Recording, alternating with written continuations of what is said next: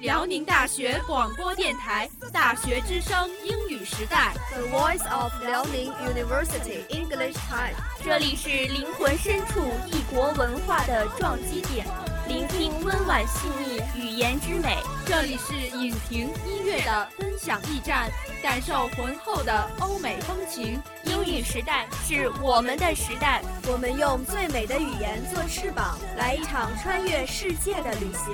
欢迎收听 English Time，欢迎收听今天的英语时代，我是主播赵子源，我是孙冉。从这周的气温来看，夏天是终于到了。本期的节目就让我们来给大家介绍一些关于夏季防晒的知识吧。一般的防晒方法主要有涂抹防晒产品、使用防晒衣等物品、食用防晒食物等。防晒产品分为物理防晒、化学防晒和生物防晒，其中防晒指数的高低能够反映防晒产品紫外线防护能力的大小。The Sun Protection Factor (SPF) rating, introduced in 1974, is a measure of the fraction of sunburning producing UV rays that reach the skin. For example, SPF 15 means that 1 15th of the sunburning radiation will reach the skin. Assuming sunscreen is applied evenly at a thick dosage of 2 milligrams per square centimeter. A user can determine the effectiveness of a sunscreen by multiplying the SPF factor by the length of time it takes for him or her to suffer a burn without sunscreen. Thus, if a person develops a sunburn in 10 minutes when not wearing a sunscreen, the same person in the same intensity of sunlight will avoid sunburn for 150 minutes if wearing a sunscreen with an SPF of 15. It is important to note that sunscreens with a higher SPF do not last or remain effective on the skin any longer than lower SPF and must be continually reapplied as directed, usually every two hours. 一般情况下，影响我们皮肤的紫外线主要分两种，一种是 UVA，它是波长最长的一种紫外线，不被大气层顶端的臭氧层所吸收，可以穿透真皮层，比 UVB 更能深入皮肤，使皮肤晒黑，并导致脂质和胶原蛋白受损，引起皮肤的光老化甚至皮肤癌。所以呀，UVA 不但会激发色素合成而使肤色变黑，更是造成皮肤老化及细纹产生的主要原因。UVB 呢是中波紫外线，它可到达真皮层，导致皮肤日光灼伤、红斑、晒黑等现象。但大部分 UVB 都能被臭氧层所吸收，同时可为玻璃、遮阳伞、衣服等阻隔。Sunscreen use can help prevent two types of skin cancer. A 2013 study concluded that the diligent, everyday application of sunscreen can slow or temporarily prevent the development of wrinkles and sagging skin. 介绍完了这个，我们来跟大家聊聊电影吧。今天来介绍哪一个你喜欢的演员呢？Adrianne Palicki was born in May 6, 1983 in Toledo, Ohio. She is an actress. In 2004, John Woo played the role of Judy Robinson in the remake of the TV series the Robinson Family Lost in Space. In 2005, she appeared on the big screen for the first time, starring Aaron in the film My Friend is a Star, played Whitney, the most beautiful girl in her school.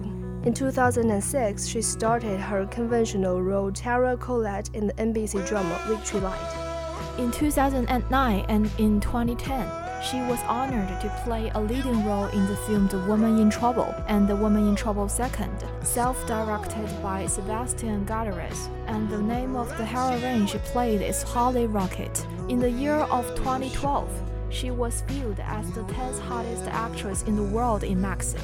In 2013, she played Miss J in the Paramount film Special Forces Total Counter Attack.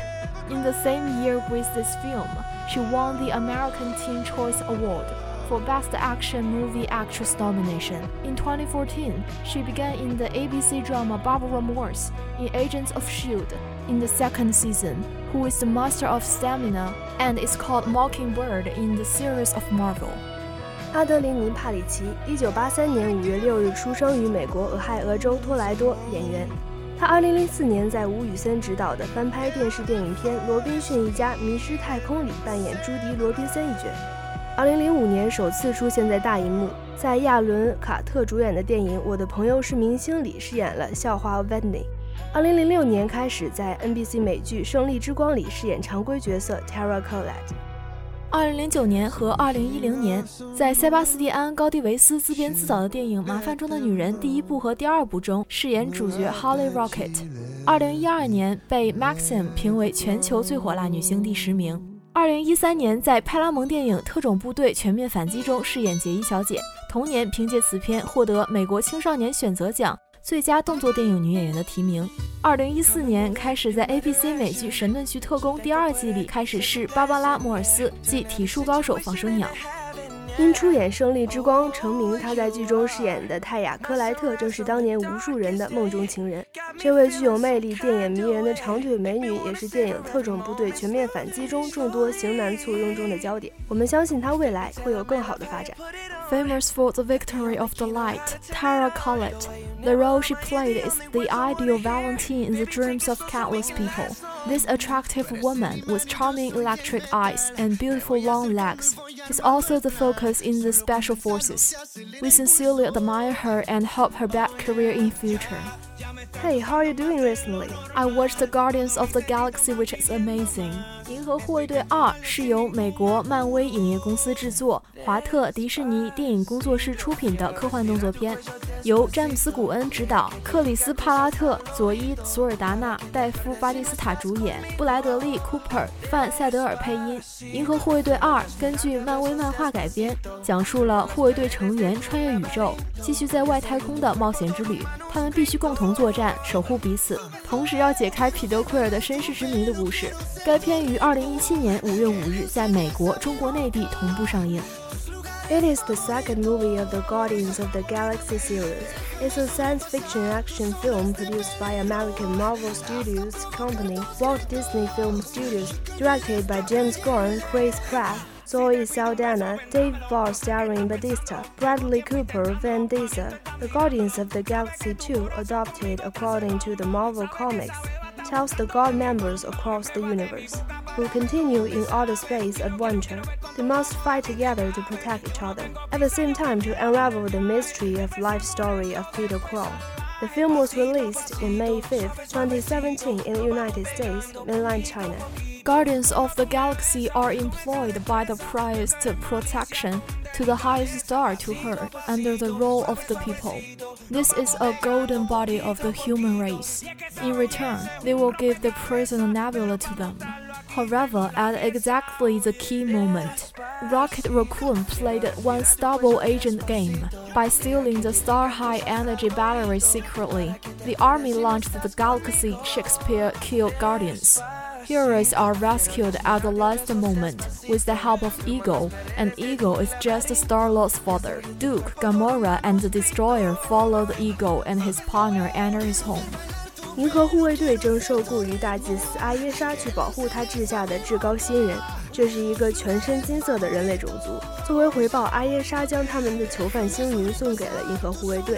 然而，关键时刻，火箭浣熊玩起双面间谍的游戏，背地里窃走至高星的能量电池，致使阿耶莎发动全军追杀银河护卫队。英雄们在神秘人物一哥的帮助下惊险逃生，而一哥正是星爵的亲生父亲。于是，星爵卡魔拉与毁灭者就追随一哥和他的伙伴螳螂女前往他的家园。At the same time, the employment of Yondu Raiders team continue to kill the Guardians of Galaxy. Rockets, Nebula, Yondu, and Groot Baby trying to repair the ship.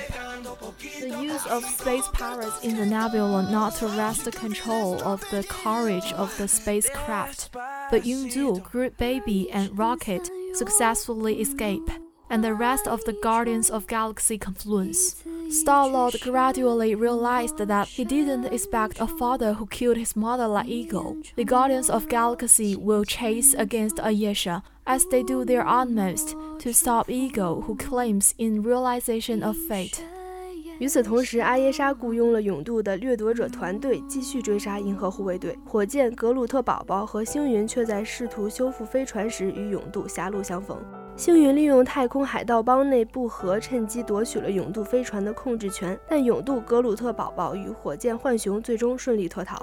与其与银河护卫队成员会合，星爵渐渐意识到一哥并不是他期待中的父亲模样。在勇度、星云与螳螂妹的帮助下，银河护卫队将一面抵挡阿耶莎的追杀，一面阻止一个实现他宣称的宿命大业。然而。媒体普遍报道。《银河护卫队》第二部并没有第一部吸引人，我们可以看出詹姆斯·古恩努力去创造笑点。然而，好莱坞报道评论称，该片和大多数特立独行的雇佣兵一样，《银河护卫队》的主角们现在就像一个争吵的大家庭，而不是一个有趣的组合。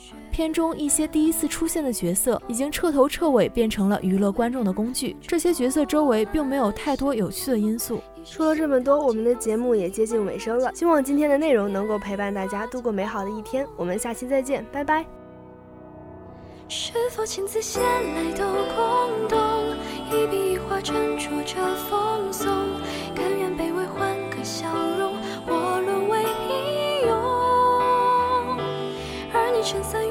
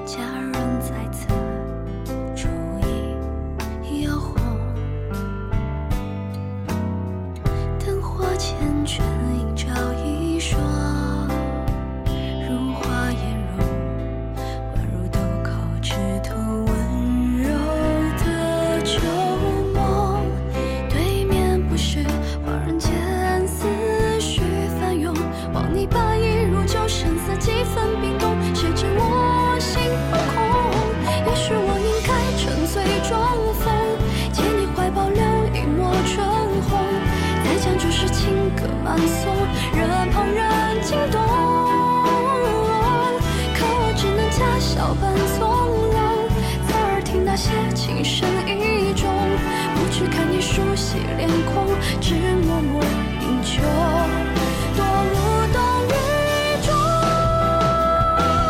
山门外雪拂过白衣又在指尖消融负长剑试问江湖诺大该何去何从？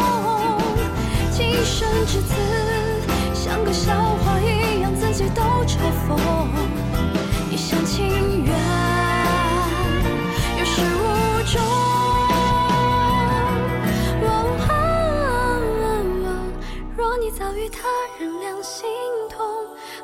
若我错付了情衷？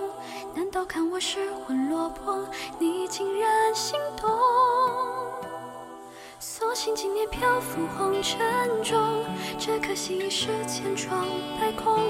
怎惧你薄情为人添一道裂缝，